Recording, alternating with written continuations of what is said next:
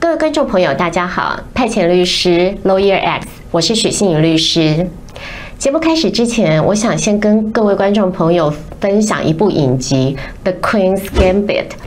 这个中文片名叫《后翼弃兵》。那这个在哪里可以收看到呢？在 Netflix 上面。这是一个比较迷你的影集哈，基本上就是只有七集，所以各位观众朋友可能也许一个周末就全部都可以看完了哈。他的故事是讲述一个呃，就是在西洋棋方面有着天才造诣的一个女生，那她从开始学西洋棋到后来打败世界棋王登顶世界棋后的后座哈，这样子的一个过程啊，那所以这过程当中呢，她其实也遭遇了一些困难。包含他自身必须要处理他的呃酗酒，还有嗑药的一些问题。那呃整个时代背景是呃在这个美苏两大阵营对峙的一九六零年代中期，所以像服装啦、音乐啦都相当的一个复古有韵味。那我个人觉得相当的精彩，跟法律没有什么关系，但是因为非常好看，所以在节目当中跟各位观众朋友分享。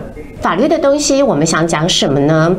法律的东西，哈，我今天要讲的是一个跟你离婚还有继承有关的东西。那呃，各位观众朋友，我还是一样会先从名人的案例说起，但是请各位观众朋友不要以为这跟你无关，因为我今天讲的概念真的是你或者是你自己的朋友、你周围的亲戚都有可能用得到的。我今天要讲的就是夫妻剩余财产差额分配请求权。我们就从名人王永庆的故事讲起哈。王永庆先生在二零零八年过世之后呢，他的这个遗产分配当然引起了社会的关注。那他在生前呢，其实他已经就他的很多的财产做了一系列公益信托的一些规划哈，包括台塑呃六宝这个交叉持股的新闻哈，可能有一些观众大概都有注意到，会有耳闻过。但是他死后一样大概呃留下了将近六百亿的遗产哈。那这六百亿的遗产该怎么分配呢？那这个王永庆先生在二零零八年过世之后呢，我们知道他有三个太太，主要就是大房、二房、三房。那大房呢是他合法的配偶哈。后来大房也在二零一二年过世。那大房过世的时候呢，其实他留有一个遗嘱哈，因为大房本身他没有生育，没有小孩，所以他的遗嘱是说。他呢，就是他就他所分配到的王永庆的这个遗产的部分呢，扣除掉必要的费用之后，他把它送给二房的长子王文洋先生。所以王文洋先生等于是这个大房王月兰的遗产独得的人哈。那后来这个王文洋先生呢，就跟这个二房、三房达成一个协议，也就是说，由这个大房王月兰，他以他的大房合法配偶资格呢，对王永庆的遗产。行使夫妻剩余财产差额分配请求权。那将近六百亿的遗产呢？这个王月兰女士她其实有资格获得两百九十七亿。后来王文洋呢就同意，就是说这个两百九十七亿呢，这个王文洋先生是这个王月兰女士的遗产独得的人哈。那所以他就答应把这个两百九十七亿拿出一半，大概一百三十九亿，由二房跟三房来均分哈。这个是呃报纸上面所写的，所以这里面有没有听到一个重点？就是王文洋先生他之所以后来有比较大的一个谈判权利，以及他可以获得比较大的这个遗产的分配，是因为大房行使了夫妻剩余财产差额分配请求权。那其实这个名词呢，不是像大家想象的这么陌生，虽然它听起来很拗口，可是它非常常出现。比方说如果你有注意过新闻，曾经也讲过，像永丰余创办人侯寿山先生，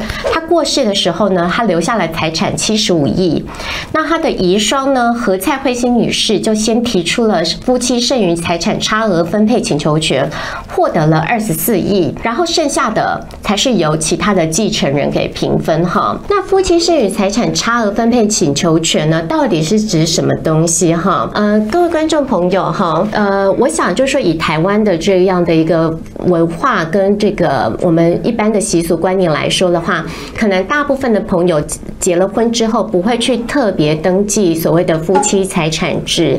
如果你没有去特别登记，那你当然就适用一般民法的规定。那这样的规定呢是什么？我们叫法定财产制。那在台湾的民法有一条一零三零之一条哈，它的这个是怎么规定的呢？他说，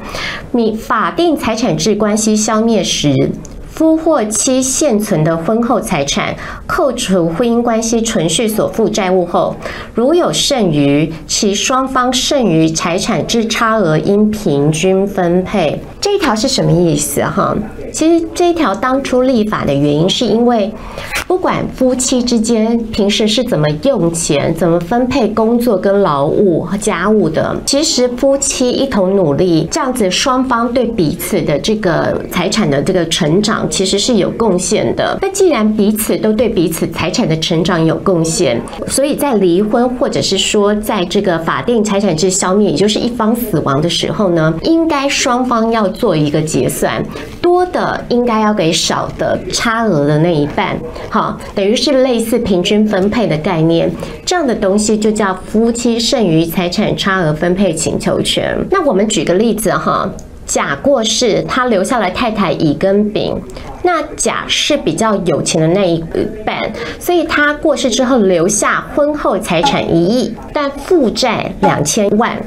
那乙呢，他只有婚后财产一千万。但负同时呢，也负债了二十万。请问这个时候，乙可以主张多少的夫妻剩余财产差额分配请求权？他可以拿到多少？大家看哦，就是说甲呢，他婚后财产一亿，扣掉这个负债两千万，是还有八千万。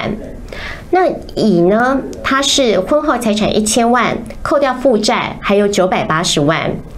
那八千万显然比九百八十万多很多。八千万跟九百八十万的差额是所谓的七千零二十万，这个差额应该要平分，也就是七千零二十万的一半是三五一零万，三千五百一十万，